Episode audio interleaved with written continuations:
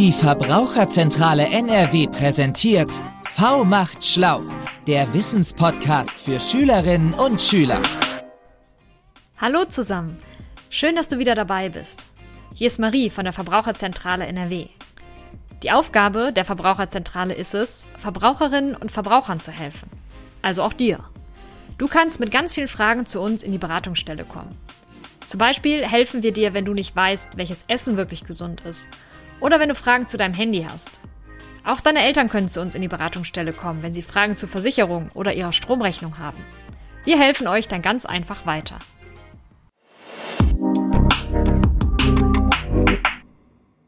Ich spreche heute mit Amelie. Amelie macht das gleiche wie Melanie und Esther, die ihr vielleicht schon aus den anderen Energieepisoden kennt.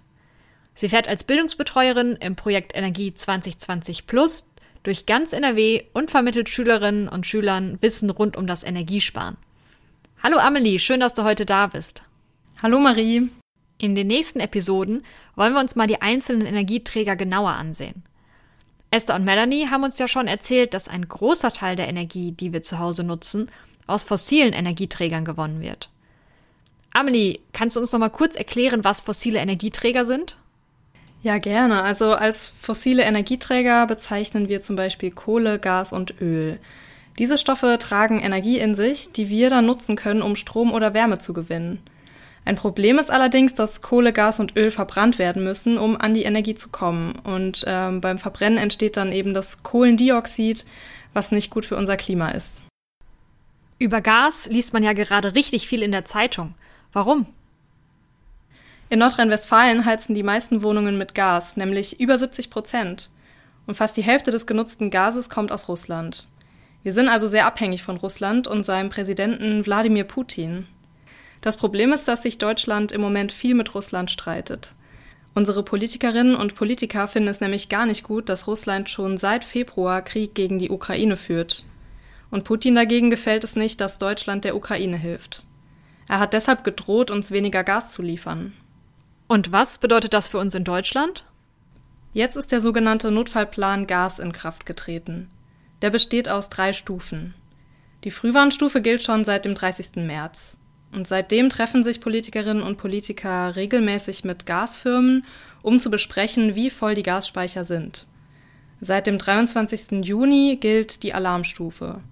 Russland liefert nämlich wirklich weniger Gas nach Deutschland. Und deshalb müssen wir uns jetzt überlegen, wie wir die Gasspeicher füllen können, um ausreichend Energie für den Winter zu haben. Und wenn das Gas wirklich knapp wird, tritt dann die Notfallstufe in Kraft.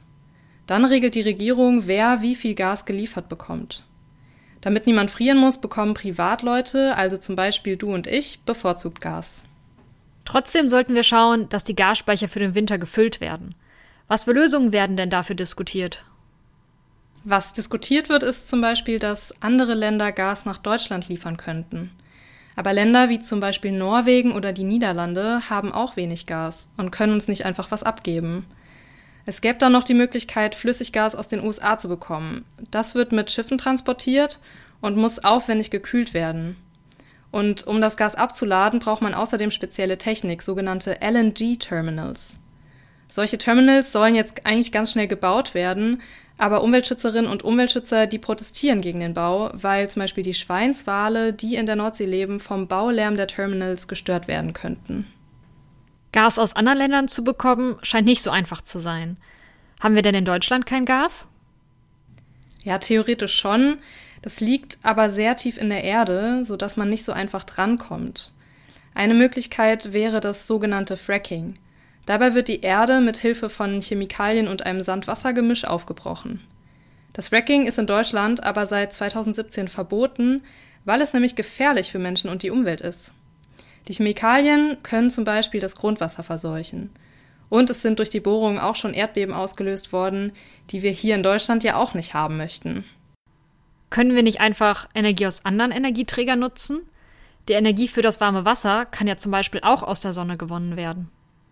Ja, genau. Wir könnten mehr Energie aus erneuerbaren Energiequellen gewinnen, also aus Wind, Sonne und Wasser. Das wäre sogar zusätzlich noch klimafreundlich, weil die Energieträger nicht verbrannt werden müssen.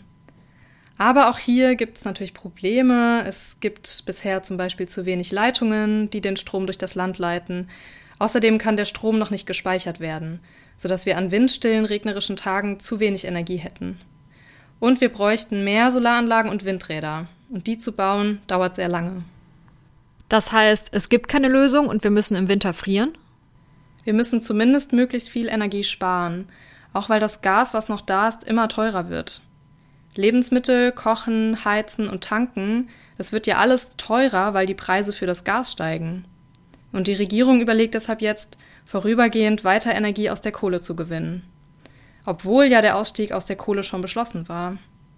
Damit wäre unsere Energieversorgung zwar sicherer, aber es wäre sehr schlecht für unser Klima, weil beim Verbrennen von Kohle noch mehr Kohlendioxid entsteht als beim Verbrennen von Gas. Vielen Dank, Amelie, für deine Infos. Das heißt, wir sollten demnächst noch mehr darauf achten, Energie zu sparen. Also Licht ausmachen, Standby vermeiden und nicht so lange duschen.